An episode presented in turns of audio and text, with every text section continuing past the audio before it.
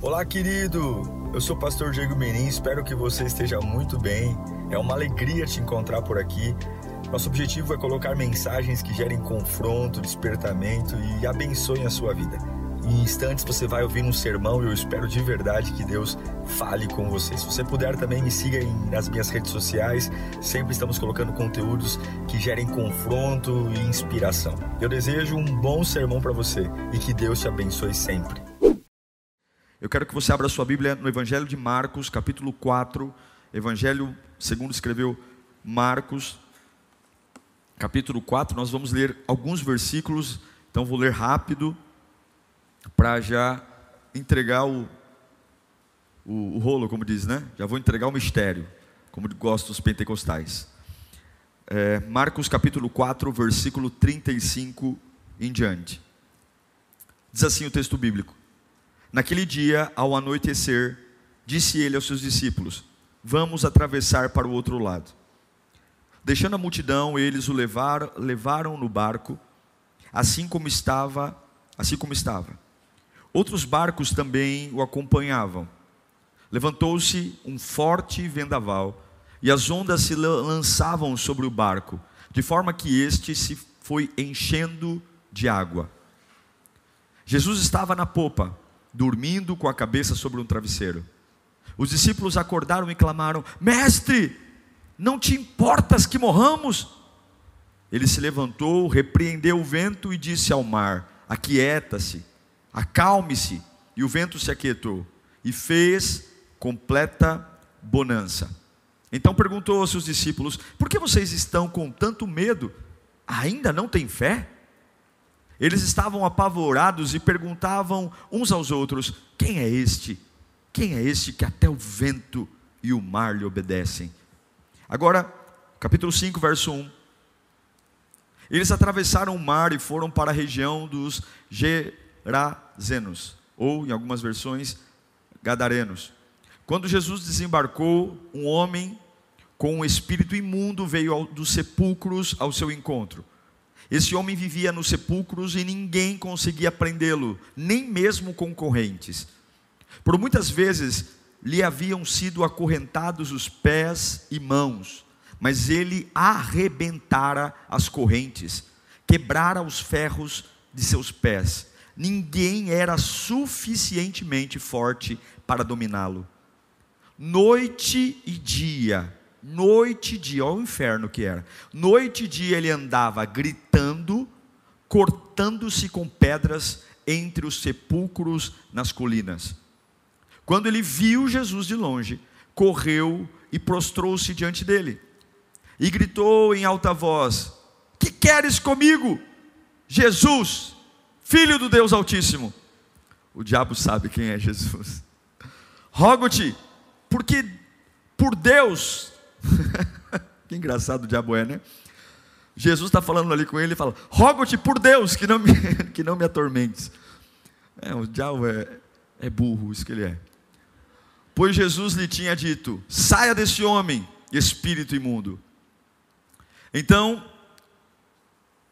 Jesus lhe, lhe perguntou: Qual é o seu nome? Meu nome é Legião, respondeu ele, porque somos muitos. Implorava a Jesus com insistência que não os mandassem sair da região. Versículo 18 agora. Quando Jesus é isso. Quando Jesus estava entrando no barco, o homem que estivera endemoniado suplicava-lhe que o deixasse ir com ele. Jesus o permitiu, mas disse: vá para casa, para sua família e anuncie-lhes anuncie-lhes quanto o Senhor fez por você e como teve misericórdia de você. Último verso. Então aquele homem se foi e começou a anunciar em Decápolis quanto Jesus tinha feito por ele. Todos ficaram admirados. Deus, é a tua palavra. Oh, meu Deus, é a tua palavra não tem macumba que destrua a tua palavra. Não tem inveja que destrua a tua palavra. Ela é o combustível. Ela é a lenha. A lenha que faz a chama da fogueira acender. Ela é, ó Deus, o combustível necessário para me erguer. É a tua palavra. Feliz é o homem que ouve a tua palavra.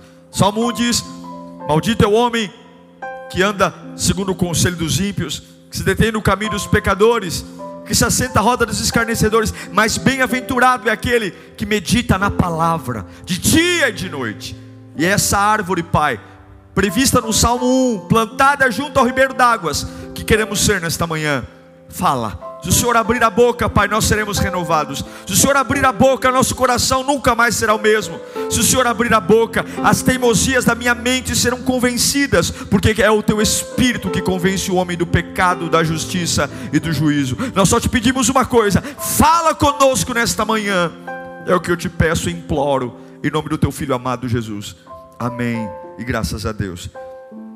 Esse é um dos textos mais, na minha opinião, mais intrigantes do Evangelho porque ele começa numa tempestade no mar da Galileia. Eu já tive no mar da Galileia. Ele não é um mar extenso. Ele é um mar que na maioria das vezes ele é muito calmo. Existem sim tempestades uh, meteorológicas no mar da Galileia, mas essa tempestade que nós lemos no Evangelho de Marcos, capítulo 4, ela não é uma tempestade meteorológica.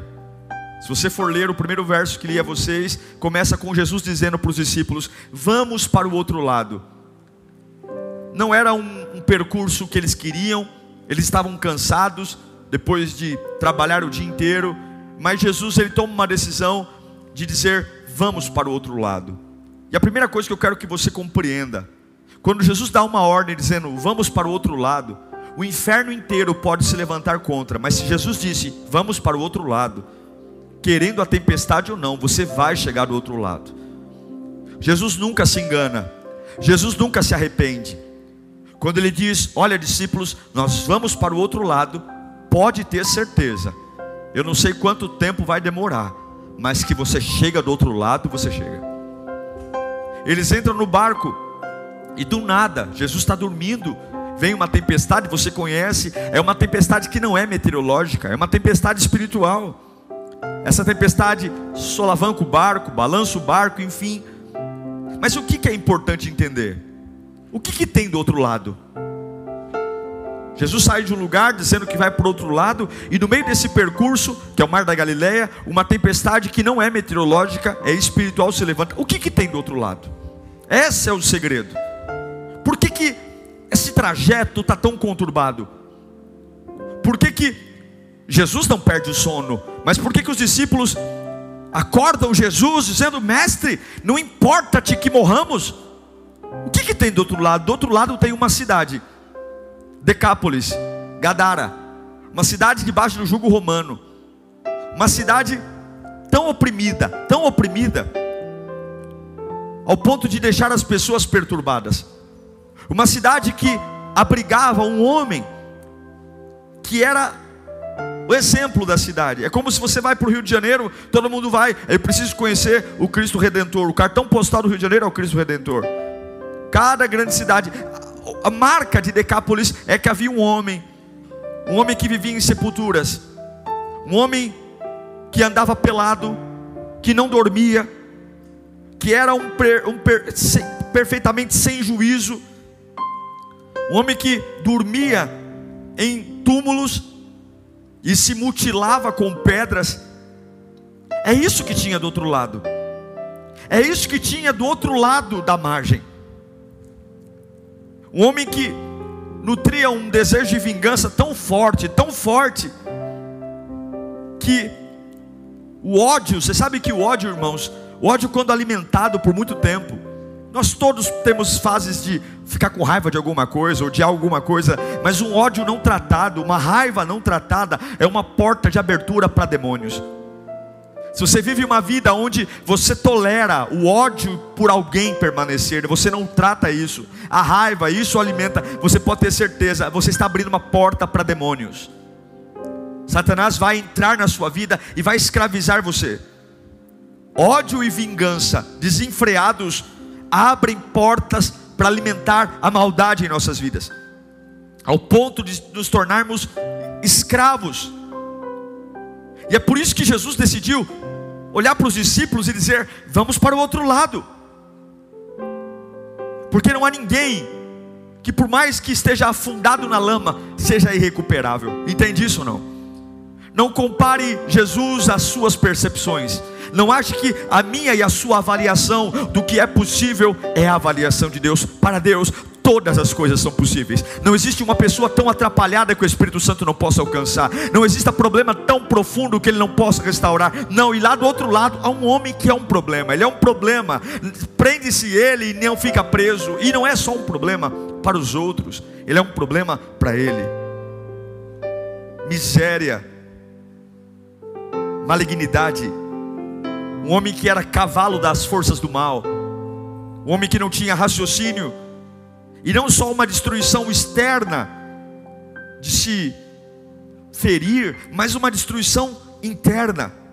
Em Marcos 5,5, vou ler novamente, a Bíblia diz que ele andava sempre, noite e dia, esse endemoniado, esse homem, andava gritando e cortando-se com pedras entre os sepulcros e colinas. Eu sei que é chocante olhar um texto desse e falar, nossa, coitado, mas muitas vezes você que acabou de pensar, nossa, coitado, está igual a ele talvez não se corta com pedras, talvez não dorme num cemitério, mas dorme numa cama que tem um belo lençol lavado, num travesseiro lindo e cheiroso, mas a sua vida está entre sepulturas, entre assuntos que já morreram, entre pessoas que já morreram, e talvez você não anda dia e noite acordado, uh, no, no, sentido de, de ser um, um, um, um, sonâmbulo, sei lá o que, um perturbado que anda nu, mas anda dia e noite escravizado pelo mesmo pensamento, pela mesma situação. E eu pergunto a você: qual é a diferença? Qual a diferença de uma vida atormentada visualmente para uma vida atormentada de alguém que faz um sorriso artificial, passa uma maquiagem, penteia um cabelo e dentro de si mesmo continua sendo um possesso, um infeliz? Qual a diferença? Melhor seria que as pessoas vissem minha miséria, porque aí assim me ofereceriam alguma ajuda.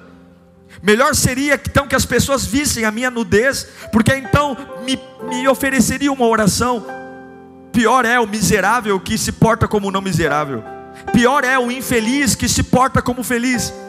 Porque gasta tanta energia para transparecer o que não é, e o orgulho é tão alto que não reconhece sua própria miséria.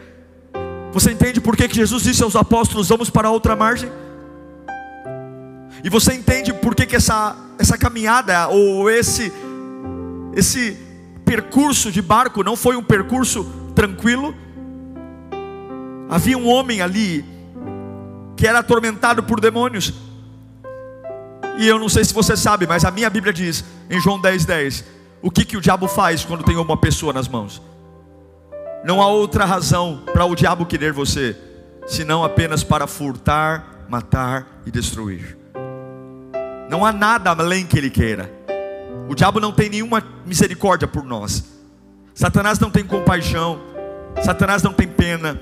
Satanás não tem tolerância, ele não pensa duas vezes em, em puxar o gatilho, ele não pensa duas vezes em empurrar você precipício abaixo, ele não tem nenhum tipo de educação com você, ele é bruto, só que ele, muito mais do que bruto, ele é inteligente.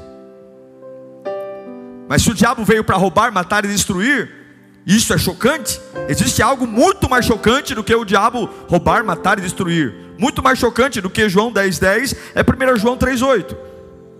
A minha Bíblia diz que aquele que pratica o pecado é do diabo, porque o diabo vem pecando desde o princípio, mas o diabo vem pecando desde o princípio, mas para quê? Mas para isso, o Filho de Deus se manifestou. Para quê? Para fazer o quê? Para destruir. Qual é a especialidade de Jesus em nós? Destruir as obras do diabo. O diabo mata, destrói, mas Jesus ele veio para destruir o que o diabo faz.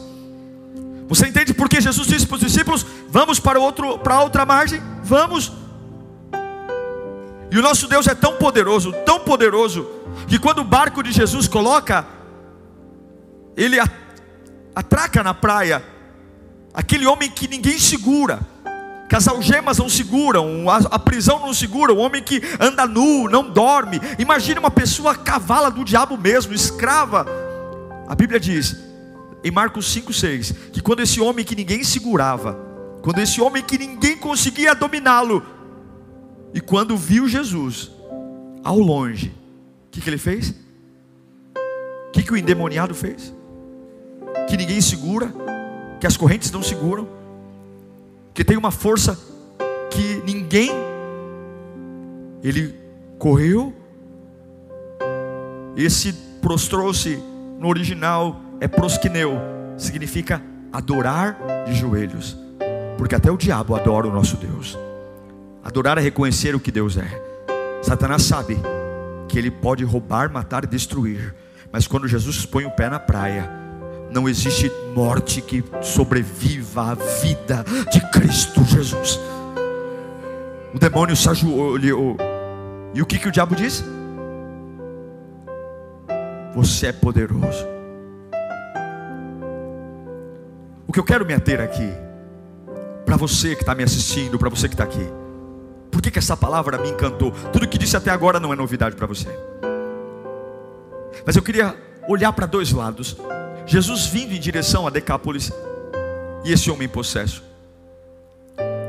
Eu não sei como você está aqui hoje, mas todo mundo aqui passa por dor, ok? A dor é algo muito constante na nossa vida. A dor vem sem avisar e de repente ela chega e machuca. Mas tem uma coisa que eu aprendi sobre a dor, além de chegar de repente. A dor, por mais maduro que você seja, por mais experiente, dinheiro, faculdades, a dor sempre vai mexer com o nosso raciocínio. Uma pessoa que está com dor, ela pensa diferente. Pode ter certeza, quando você está com muita dor de cabeça, alguns assuntos você vai dizer: Nossa, hoje eu não estou com cabeça para isso. Eu não consigo raciocinar direito. Quando a gente tem tem processos de muita dor, a gente erra o troco, a gente esquece coisa em casa, a gente esquece o que não poderia, porque a, a dor, ela mexe com o nosso raciocínio, a dor, ela mexe com a capacidade de pensar, e de repente, eu não consigo mais raciocinar. Eu, eu não sei como que esse homem, lá em Gadara, o, a gente está vendo o final da história, a gente está vendo um homem endemoniado, a gente está vendo uma pessoa é, possessa, enfim, mas a gente tem que entender que não começou assim, ok? Ninguém acorda um dia endemoniado, andando nu. Ninguém acorda um dia dizendo eu vou morar num cemitério. Não, não começou assim. Eu tenho certeza que isso começou com uma dor, uma revolta, um ódio, alguma coisa que veio e ficou. Olha, irmãos, e quando a dor pega forte na gente, quando a dor vem forte, coisas que a gente entenderia basicamente, de repente a gente não entende mais, porque mexe com o nosso raciocínio. Aquilo que era absurdo para mim já não é mais absurdo, e aquilo que nunca eu dizia que ia acertar, e é por isso que tem pessoas que começam a dizer no meio da dor: eu não vejo mais sentido em buscar a Deus, eu não vejo sentido ir para a igreja, e agora para mim eu quero é beber, eu quero é fumar, porque a dor mexe com o raciocínio. A dor mexe, não subestime a dor. Não subestime, a dor mexe com a nossa forma de pensar. A dor mexe com o apetite, sim ou não? Alguns perdem o apetite quando estão com muita dor, outros, o apetite aumenta. A dor desregula nosso peso, o nosso sono. Mas o pior, a dor altera a nossa personalidade. Tem horas que a gente dói tanto, dói tanto, porque a dor tem o poder de fazer você deixar de ser quem você é. É como você fala, pô, dói tanto, dói tanto, que eu não consigo mais reconhecer quem eu sou. Eu não sei mais quem eu sou, eu não sei mais o que eu penso direito, eu não sou, e aí vive a música, deixa a vida me levar. Eu não sei quem esse homem era, esse endemoniado, eu não sei nada dele, eu só sei o que a dor fez com ele. Agora ele é um homem nu, agora é um homem preso em sepultura, agora ele é um endemoniado, agora ele é um problema, agora ele é um desgraçado, agora ele é um indigente. Mas eu garanto que não começou assim. Ele não nasceu assim. Deus não fez para isso. Deus o projetou para ser algo diferente, mas a dor matou ele. A dor matou, meus irmãos. A dor tem o poder de impedir você de ser quem você é. A dor tem esse poder, eu afirmo. A dor é um jogo muito mais mental do que físico. A dor é um jogo muito mais, não é o sangrar, não é o hematoma, não é a dor nas costas, é um jogo muito mais do que eu penso no meio dela, do que propriamente do quanto machuca a minha vida. E eu te garanto, que se você não enfrentá-la, a sua dor, se você não enfrentá-la, se você fugir dela, aprender a conviver com ela, se você se adaptar a ela, baixar suas expectativas. Ah, pastor, eu não penso como antes. Ah, agora eu me conformei em conviver. Se você trouxe a dor para morar na cama ao lado, se você trouxe a dor para morar no quarto ao lado, ela vai deformar você como deformou o gadareno. Você só vence a dor quando enfrenta. E é isso que o diabo quer: que você mude de territórios levando a dor. Certamente esse homem não, não viveu o começo da vida dele num cemitério. Não, ele devia ter uma casa. Ele devia ter uma família, pelo menos um pai e uma mãe tem que ter. Não é filho de chocadeira? Tinha que ter alguém, tinha que ter um trabalho. Mas o que aconteceu? Ele foi mudando de territórios. Só que ele não enfrentou a dor, e a dor foi seguindo ele. E agora ele mora onde? Ele mora num cemitério. E a dor está lá. E agora ele anda nu, a dor está lá. Não adianta você mudar de territórios sem você não mudar ou enfrentar a dor. Agora preste atenção nisso. Observe na sua vida. Cada vez que você está prestes a entrar num novo nível na sua vida, profissional, ministerial, financeiro, olhe para mim. Preste atenção na sua vida, não hoje, mas ao longo da sua vida. Lembra do primeiro emprego, lembra de um, um sonho realizado, aqueles momentos que antecedem as grandes conquistas. O que, que sempre aparece? O que, que sempre aparece? Eu não sei na sua vida, mas na minha vida, toda vez que passa um filme dos momentos mais legais, mais inspiradores, os momentos que antecedem esses momentos sempre são marcados por tempestades. Sempre, sempre. Toda vez que eu quero entrar num novo território, fazer algo diferente, um curso, uma faculdade, arrumar minha vida de alguma forma, sempre, antes de eu chegar nesse novo território, sempre chega algo. O inferno sempre se levanta. Toda vez que eu vou tentar tomar uma decisão para mudar a minha mente, reiniciar meus planos, uma tempestade vai vir.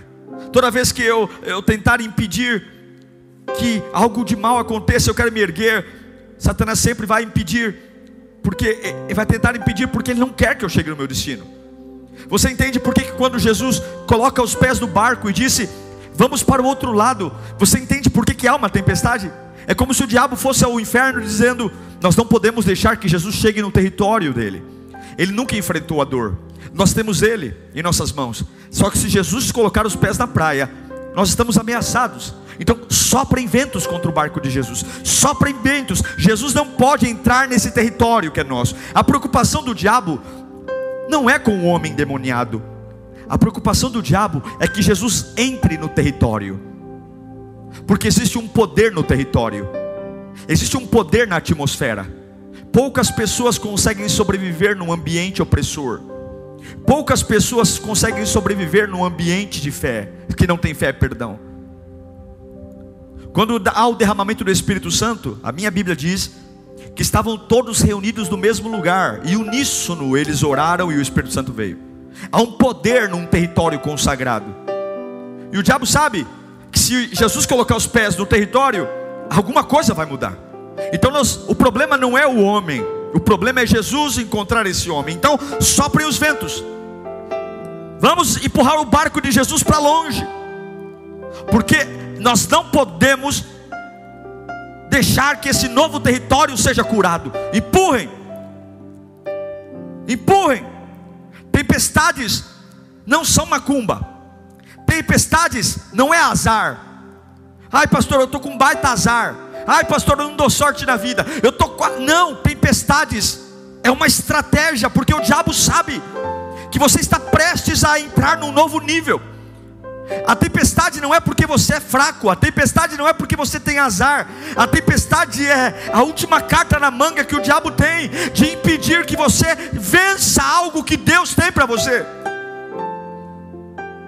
A tempestade, ela é algo que o diabo tem, porque ele sabe o quanto você é valioso, e ele sabe que se o diabo veio para roubar, matar e destruir, o meu Jesus veio para destruir as obras do diabo. E ele sabe que se o barco de Jesus atracar na praia, Ele sabe que se o barco de Jesus atracar na praia, Satanás vai ter que se ajoelhar. O vício vai ter que se ajoelhar. A prostituição vai ter que se ajoelhar. As macumbas vão ter que se ajoelhar. Porque diante de mim ninguém se ajoelha. Mas quando o meu Cristo põe o pé na praia, o inferno se ajoelha. Tempestades querem atrasar a chegada de Jesus. Tempestades querem jogar o barco de Jesus para outra ilha, para outra direção, mas acredite, tempestades estão lá, a fúria está lá, porque você é uma ameaça quando está perto de Jesus. Uma ameaça para quê? Uma ameaça para o inferno. Uma ameaça para o inferno. Tempestades estão lá, elas atacam você porque elas querem segurar você mais 10 anos assim, mais 5 anos assim. Tempestades estão lá porque elas sabem que o território está preso, o território está consagrado. Você já é um cavalo do diabo, a minha vida já está subjugada a demônios eu já estou um, um zumbi vivo, que vive no meio de túmulos, que me autoagride. E principalmente, o diabo não quer que você execute o que Deus tem para você. E como que ele usa isso?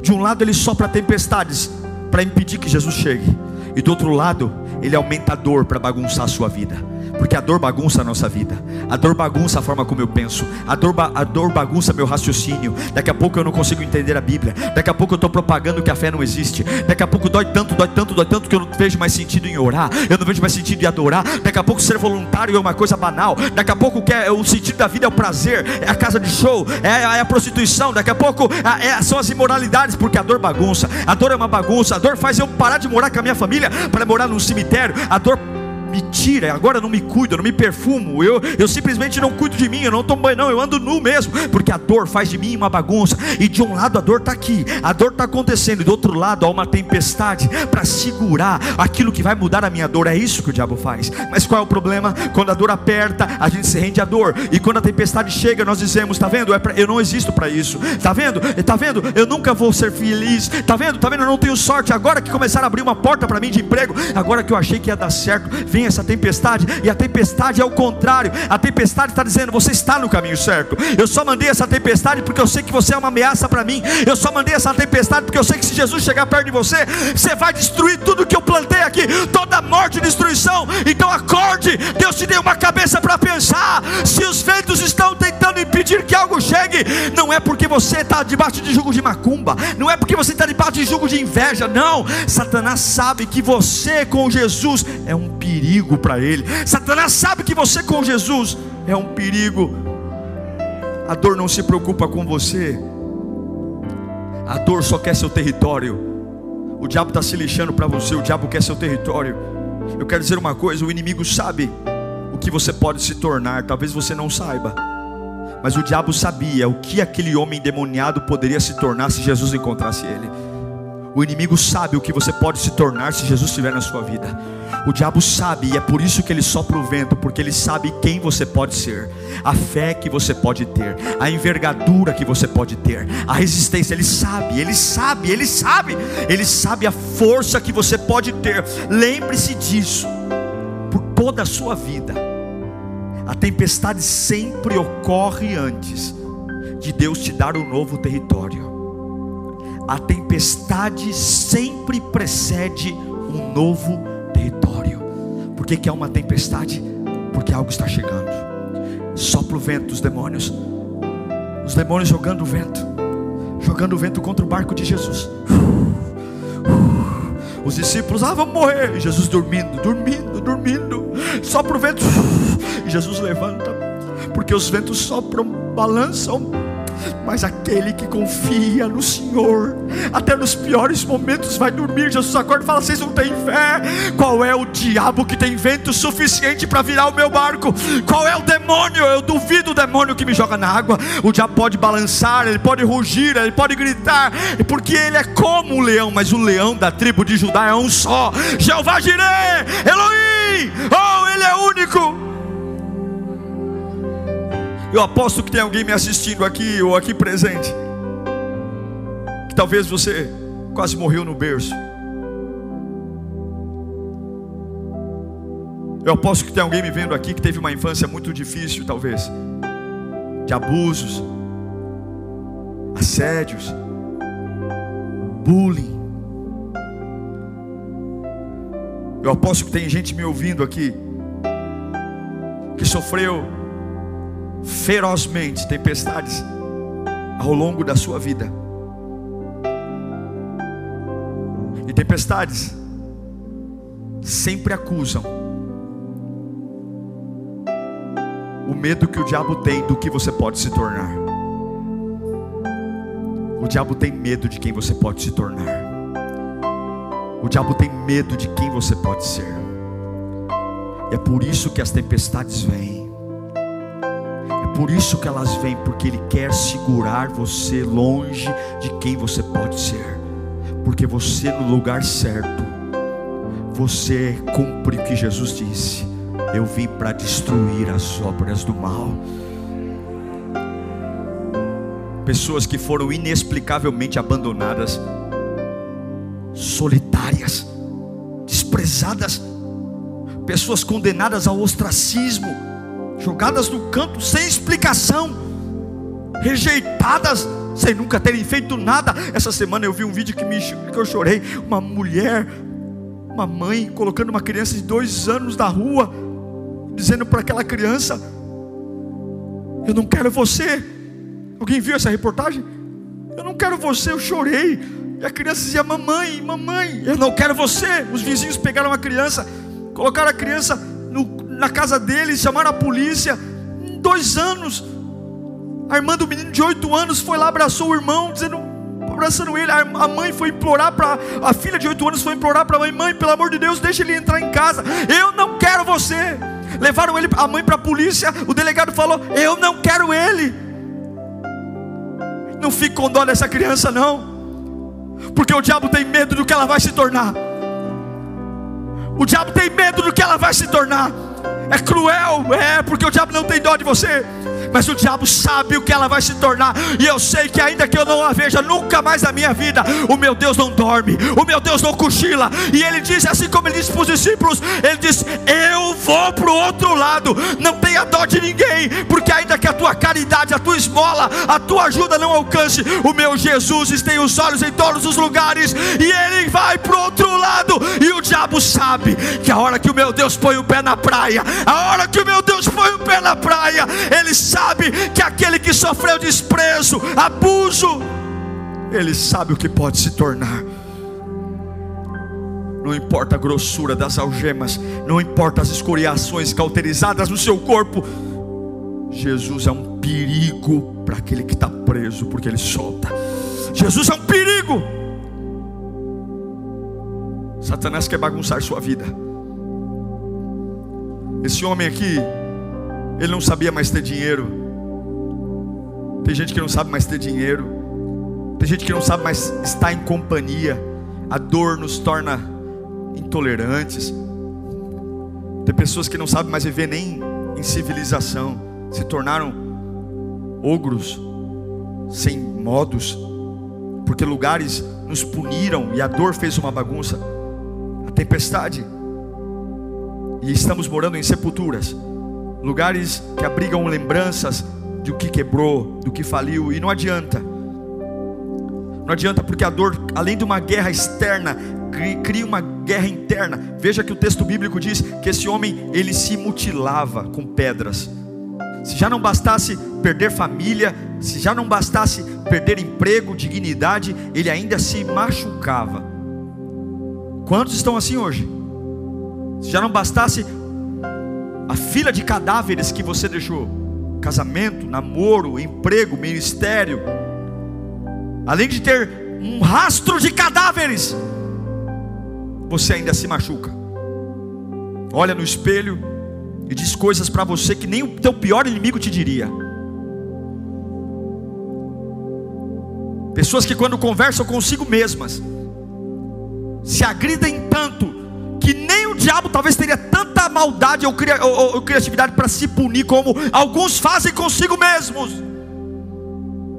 Não bastava andar nu, não bastava perder tudo, ele tinha que ainda dia e noite se ferir. Não bastava ter divorciado, não basta ter sido abandonado, não basta ter sido demitido, não basta usar droga, eu ainda vou me punir. Culpa, culpa, culpa. Talvez você não se corta, talvez você não arranca um pedaço do seu corpo, mas a culpa é pior do que arrancar um braço, é pior do que se machucar, é culpa, culpa, culpa. Túmulo, cavalo do diabo, devorado por mordidas, com os dentes forazes do inferno, dizendo para você: você não pode ser feliz, você não pode ter família, você não pode ter filho, você não pode ter profissão, você não pode ter dignidade, você não pode ter futuro. Não, você deve se machucar, você merece sofrer, você merece punir. Você merece, você merece o fim, você merece morar em territórios de dor. Pega um Zé Mané na rua, traz para tua vida. Você merece apanhar de homem. Você merece, você merece. Vai morar num cemitério, porque a dor vai deixar você bagunçado. Você tem que entender. Olha para mim. Você tem que entender por que, que essa tempestade chegou nesse ano. Você tem que entender por que, que os ventos estão bagunçando você. Você tem que abrir a mente, você tem que entender que esse vento começou a soprar do nada, porque há uma razão. Você tem que entender por que, que a calmaria do mar da Galileia, do nada, não tinha nada que não tinha trovão, não tinha raio, mas do nada veio um vento. Do nada, você tem que entender porque do nada a tua vida está balançando. Você tem que entender que você está sendo agredido porque alguma coisa está vindo em tua direção. Você tem que entender que o diabo está mexendo tudo tudo que pode e está mandando toda a carga de demônios possíveis, porque ele sabe quem decidiu ir para o outro lado. Você tem que entender que o medo do diabo é ver você no mesmo território com Jesus. Então agora você tem que entender que essa tempestade não está aí de graça. Um homem e vai agora ser convidado a viver além da sua tumba, além dos preconceitos, além da dor, além dos hematomas coisas que você tem que entender que foram cruéis, foram ataques perversos, tem coisas que, que a gente ia dizim, ser dizimado, mas preste atenção, é que eu quero caminhar para o encerramento, preste atenção, não se distraia, Deus está falando com você, você que está em casa, não menospreze o poder da dor, não menospreze, mas não menospreze o poder de Deus. Não culpe os seus odiadores agora. Eu não sei em que estágio você está, mas tem coisas tão letais que só Deus pode fazer. Eu sei que alguns aqui estão debaixo da lei do nunca. Você nunca será ninguém. Você nunca será amado. Você nunca terá família. Você nunca será feliz. Você nunca será abençoado. Você nunca será livre. Você nunca vai se recompor. Você nunca será alguém de honra, nunca. Porque o diabo gosta de bagunçar você. Ele gosta de atacar você. O diabo quer transformar sua cabeça numa bagunça, suas ideias numa bagunça. O diabo ama ver a dor matando você. O diabo ama ver a dor mexendo com coisas que nunca deveriam ser mexidas. O diabo ama. O diabo ama ver você morando em outros lugares e acompanhando as maldições atrás de você. Quando a Bíblia diz que as bênçãos me acompanhariam, o diabo quer, ama ver as dores te acompanhando. Ele ama. Ele está atrás das coisas que você tem: ministério, família, trabalho. Ele quer matar ao ponto de se você se tornar o seu maior agressor. Chega uma hora que o diabo vai dizer: Eu nem preciso mais agredi-lo, porque ele já se tornou o seu maior agressor. O diabo está atrás do seu território, tudo. Agora, ouça, ouça, ouça, ouça, ouça. É por isso que a tempestade chegou, porque o barco de Jesus estava indo para lá. É por isso por que, que o caos chegou? Por que, que o caos se instaurou? Porque Jesus estava indo para lá. Observe as tempestades que você teve ao longo da sua vida.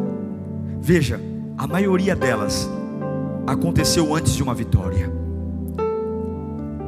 Observe as maiores conquistas que você já teve na vida. Observe o que aconteceu antes delas. Vitória. Tempestades sempre precedem vitórias. Quando você ainda nem sabia direito quem era, as tempestades estavam lá. Quando você ainda nem tinha entrado no mercado de trabalho, as tempestades estavam lá. Agora, Olhe para os momentos da tua vida que as tempestades chegaram, os piores momentos, aqueles momentos que você não achou que ia resistir.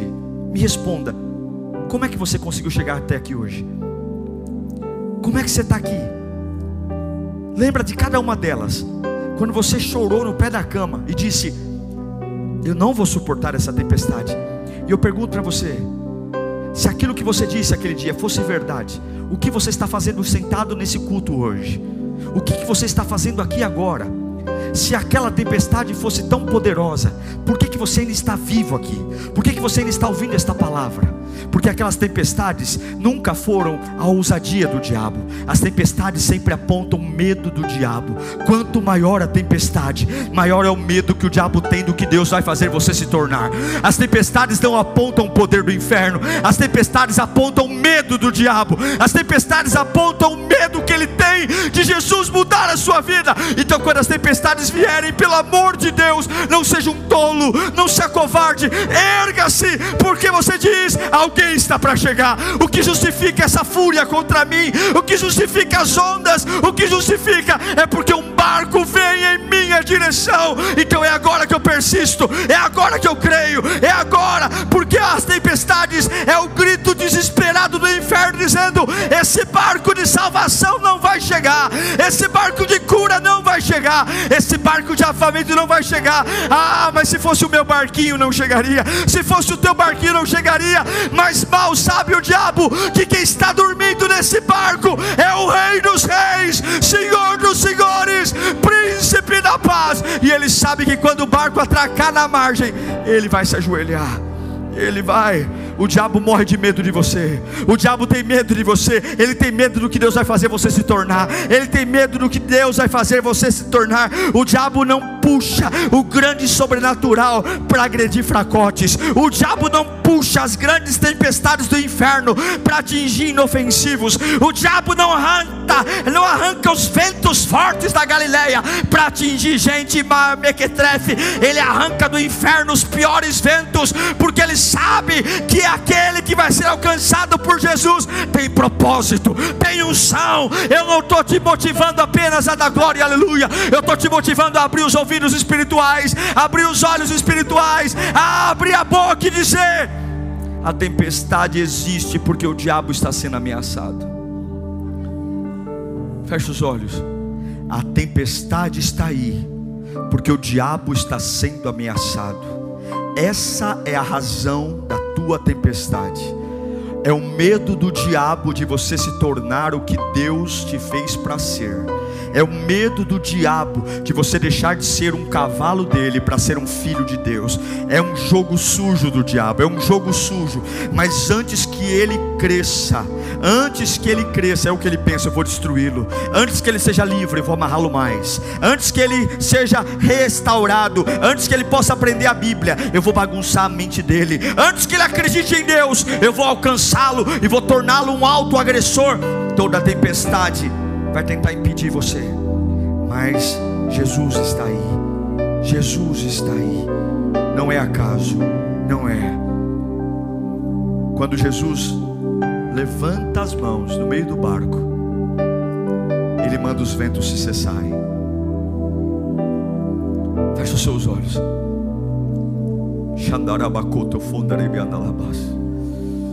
Eu sei que alguns estão vivendo tempestades terríveis aqui. Eu sei que alguns estão pensando até em abandonar a fé. E essa palavra veio para mudar a sua visão a respeito dessa tempestade. Essa, essa palavra veio para abrir os teus olhos espirituais, para que você veja, veja que acabou a fase de morar em cemitérios. Eu sei que você não pode sair daí sozinho.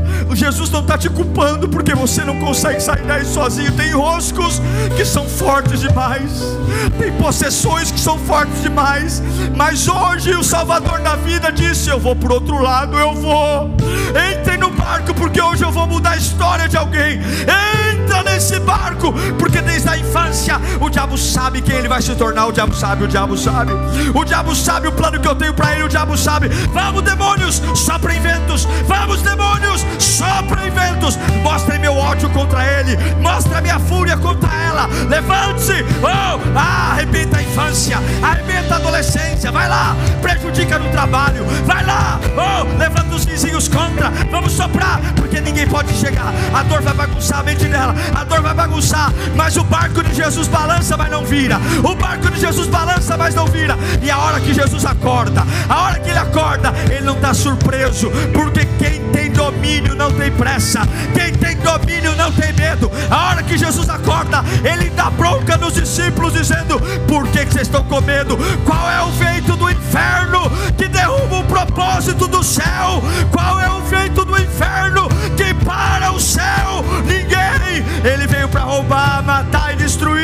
Mas o meu Cristo veio para destruir as obras do diabo. Oh, o Deus de paz esmagará Satanás sobre os nossos pés. Olhe para mim. Quando Jesus colocou os pés na praia, o diabo se ajoelhou possesso daquele homem, expulsou o demônio. Depois aconteceu os espíritos indo para os porcos, isso é outra questão, não importa agora. Importa o homem. O homem foi liberto. Sabe o que ele se tornou? Ele se tornou um pregador do Evangelho. Jesus falou assim: estou indo embora. E ele falou: Deixa eu ir com o senhor. Não, você vai ficar aqui em Decápolis para mostrar para todo mundo que você não é mais um nu, um louco, um doente. Você vai abrir a boca e você vai ser gerador de esperança.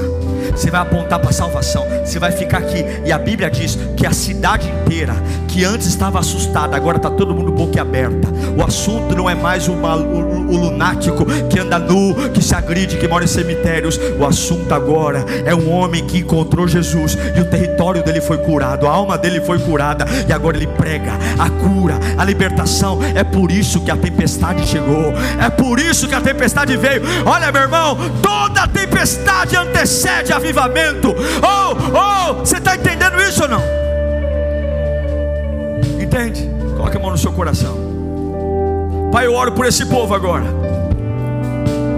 Toda bagunça gerada pela dor, que afetou o raciocínio, que afetou a fé, que afetou a espiritualidade, toda bagunça gerada pela dor, que mexeu com a alma, agora, em nome de Jesus, o Senhor está vindo é a tempestade pode me assustar, mas a tempestade não para. O que o Senhor vai fazer? Venha, Jesus. Venha, Jesus. Venha, venha, venha com o teu poder. Venha, oh, venha, venha com a tua glória. Venha, venha. Como é bom sentir essa presença. E agora eu estou vendo a minha dor se ajoelhar diante dele. Eu estou vendo aquilo que gritava dentro de mim se ajoelhar. Oh, a falta de perdão se ajoelha. Oh, a raiva se ajoelha. O ódio se ajoelha. A incredulidade se ajoelha. Não há mal que não se ajoelhe, porque Ele é o Rei. Ele é o Rei.